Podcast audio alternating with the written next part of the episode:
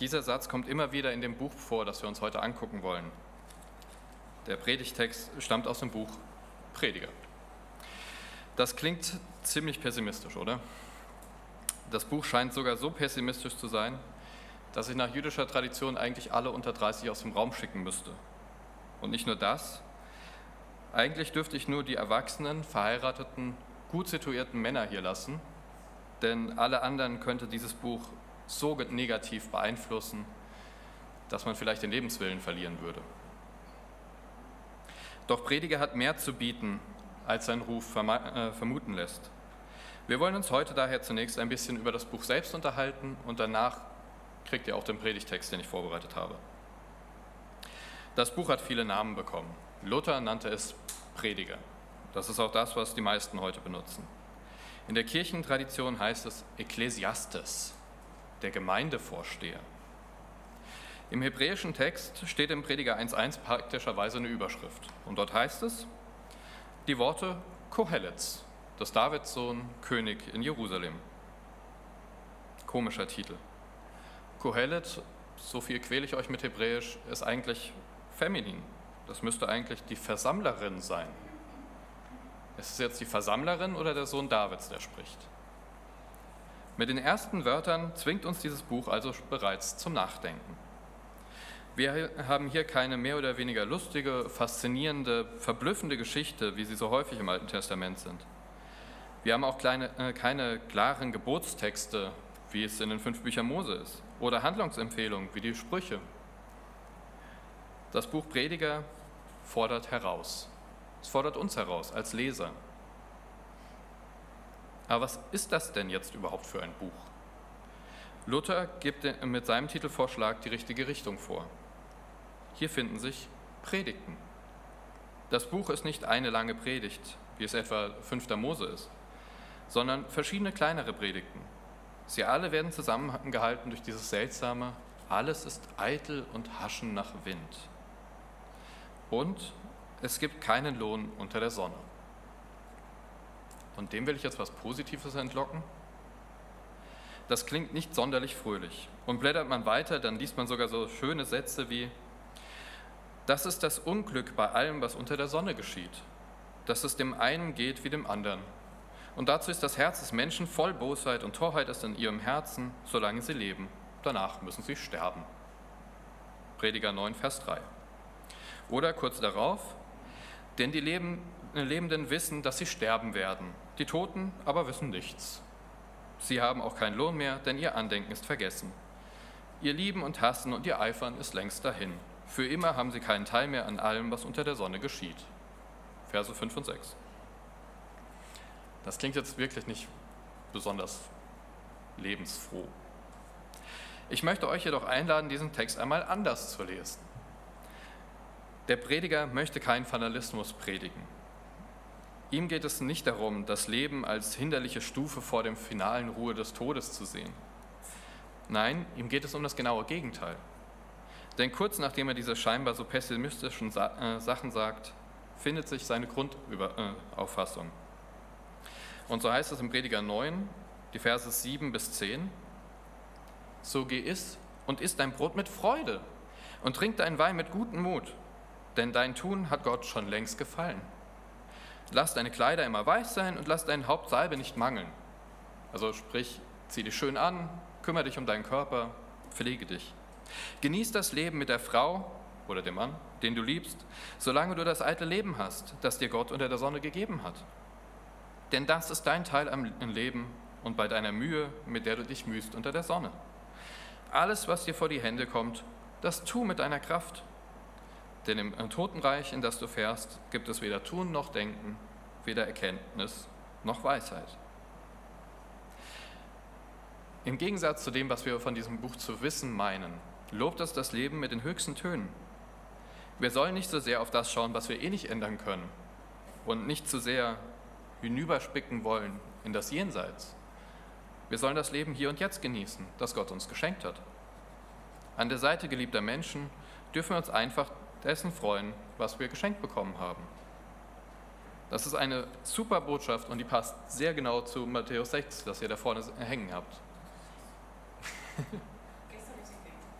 Sehr gut. Leider hat sich der Prediger etwas zu sehr in seine Rhetorik verstrickt, das muss ich durchaus zugeben.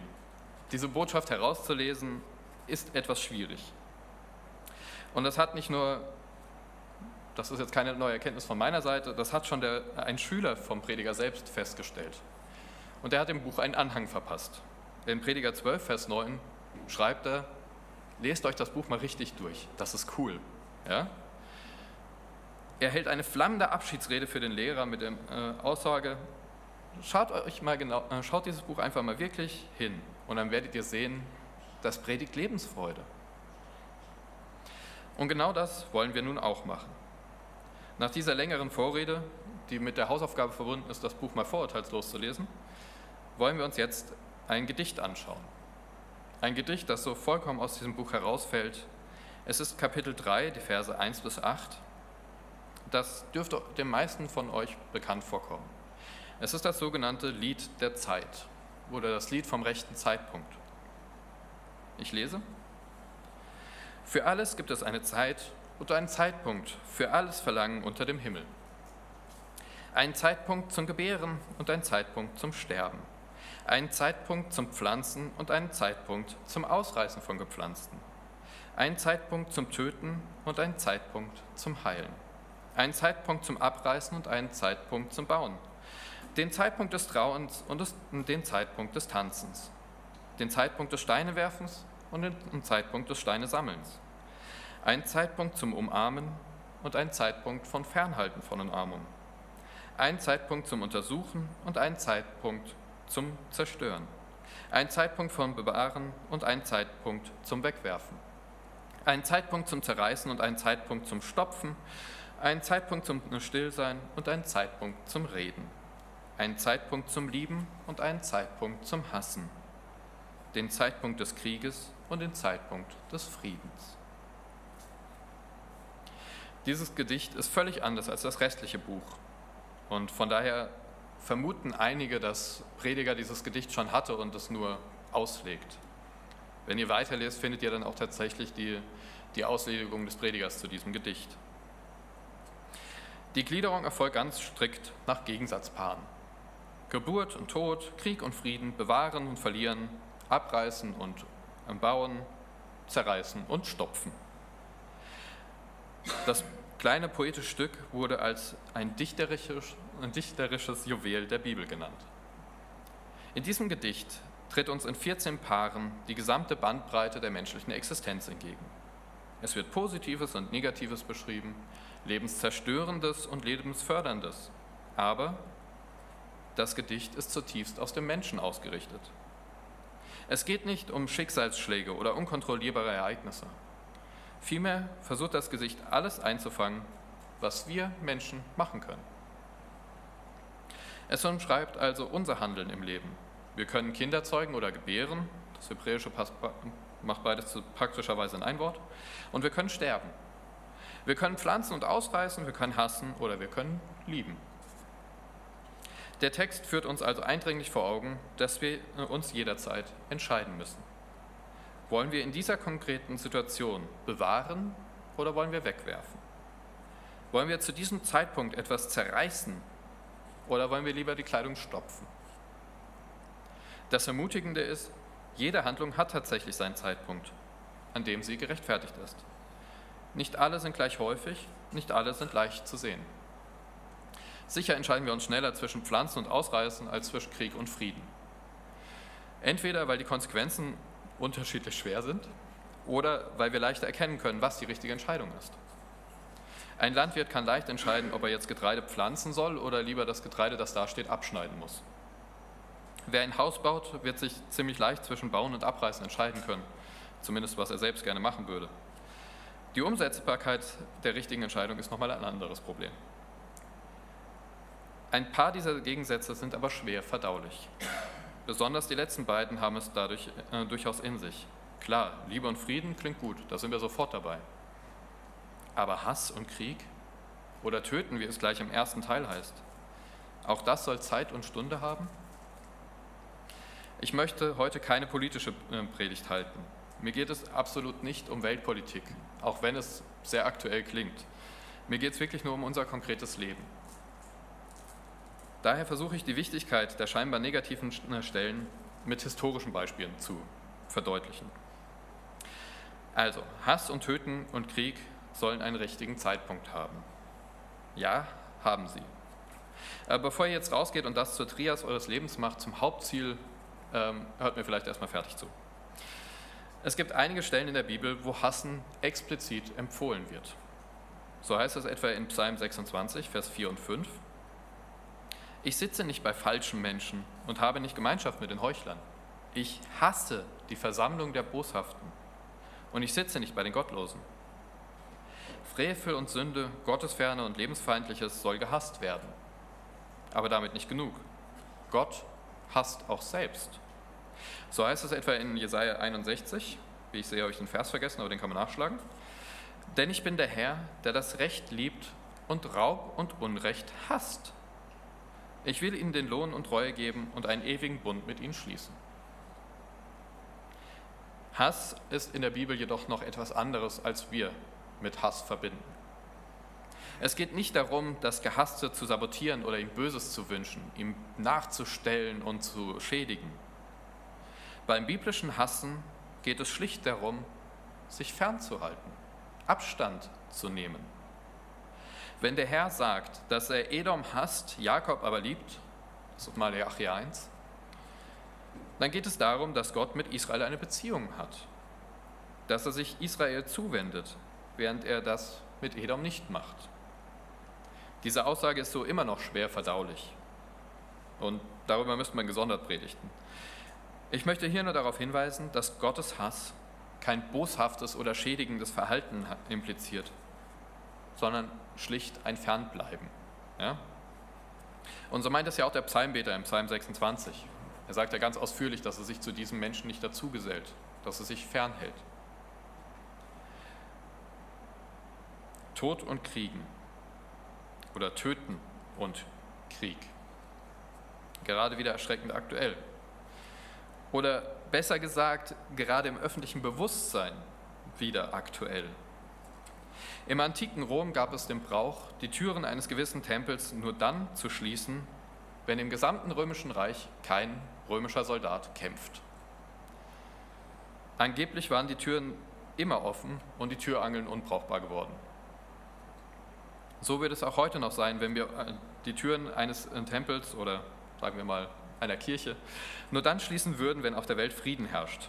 Das wird nur ein seltsames Bild vermitteln. Nehmen wir Wohnhaus. Das macht es, glaube ich, einfacher. Wenn wir die Türen erst dann schließen, wenn auf der gesamten Welt Frieden herrscht, können wir sie auch wegschmeißen. Krieg und Töten gibt es also immer. Aber haben sie tatsächlich auch einen Platz? Sind sie richtig und zeitgemäß? In der Zeit des nationalsozialistischen Terrors wurde genau diese Frage nicht nur theoretisch diskutiert. Sollte man als gläubiger Christ, der eigentlich das Leben als kostbares Geschenk Gottes schützen möchte, versuchen, Hitler und seine Schergen zu töten? Bonhoeffer hat berühmtermaßen diese Frage für, äh, für sich bejaht. Und so soll er gesagt haben, wir haben es leider nur von einem Freund überliefert, wenn ein Wahnsinniger mit dem Auto durch die Straßen rast, kann ich als Pastor, der anwesend ist, nicht nur die Überfahrenen trösten oder beerdigen, sondern ich muss, muss dazwischen äh, springen und ihn stoppen. Für ihn war klar, dass manchmal auch ein Zeitpunkt zu töten da ist. Wohlgemerkt, nicht zu morden. Hier geht es nicht darum, äh, irgendwie Mord und Totschlag gut zu heißen. Die Vokabel, die hier gebraucht wird, ist eine vollkommen andere die das gerechtfertigte und das legale Beenden eines Lebens zum Schutz von anderem Leben bezeichnet. Nach der Abschaffung der Todesstrafe in vielen Ländern der Welt ist dieser Gedanke uns etwas fremd geworden. Und ich möchte mich auch hier nicht für die äh, Wiedereinführung der Todesstrafe einsetzen. Ist sie eigentlich mittlerweile aus der Landesverfassung draußen in Hessen? Immer noch nicht. Naja gut. Wir haben ja zum Glück den Bund.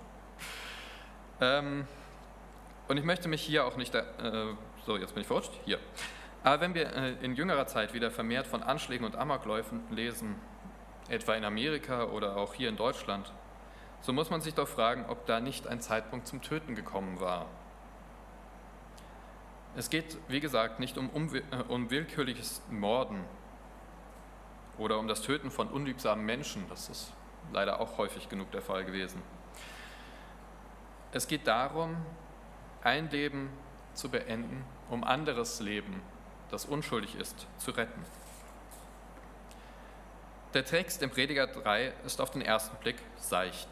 Langsam plätschern die Sätze vor sich hin und scheinen ein ruhiges Wasser zu sein, das man leicht überqueren kann.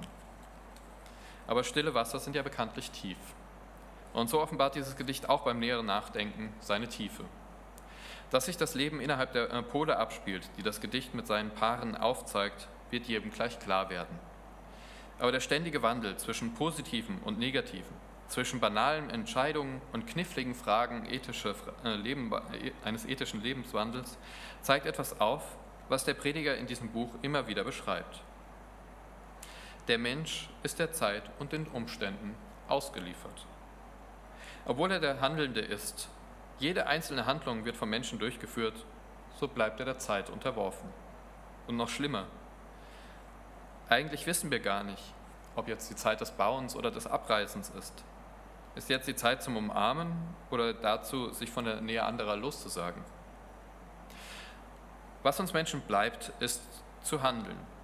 In ständiger Suche nach dem richtigen Zeitpunkt versuchen wir, unser Leben zwischen Geburt und Tod zu organisieren.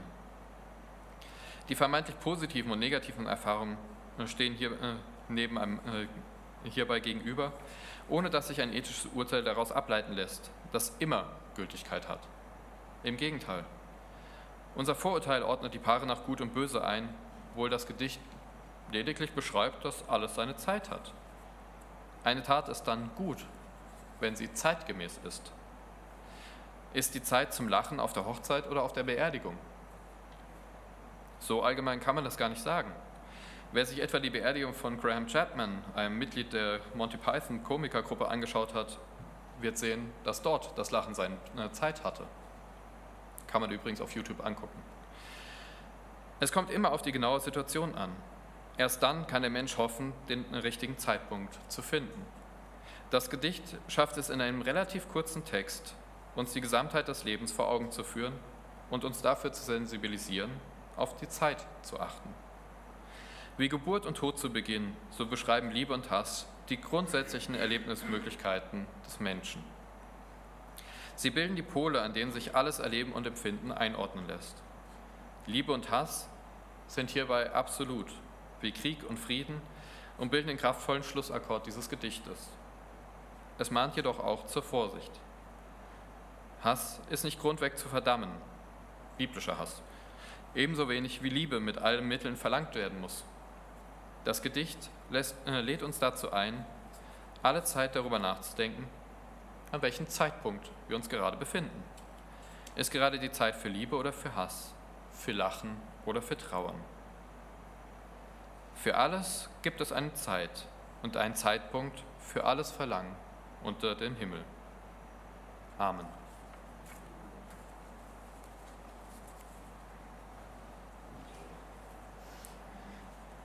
Der Friede Gottes, der höher ist als alle menschliche Vernunft, bewahre eure Herzen und Sinne in Christus Jesus.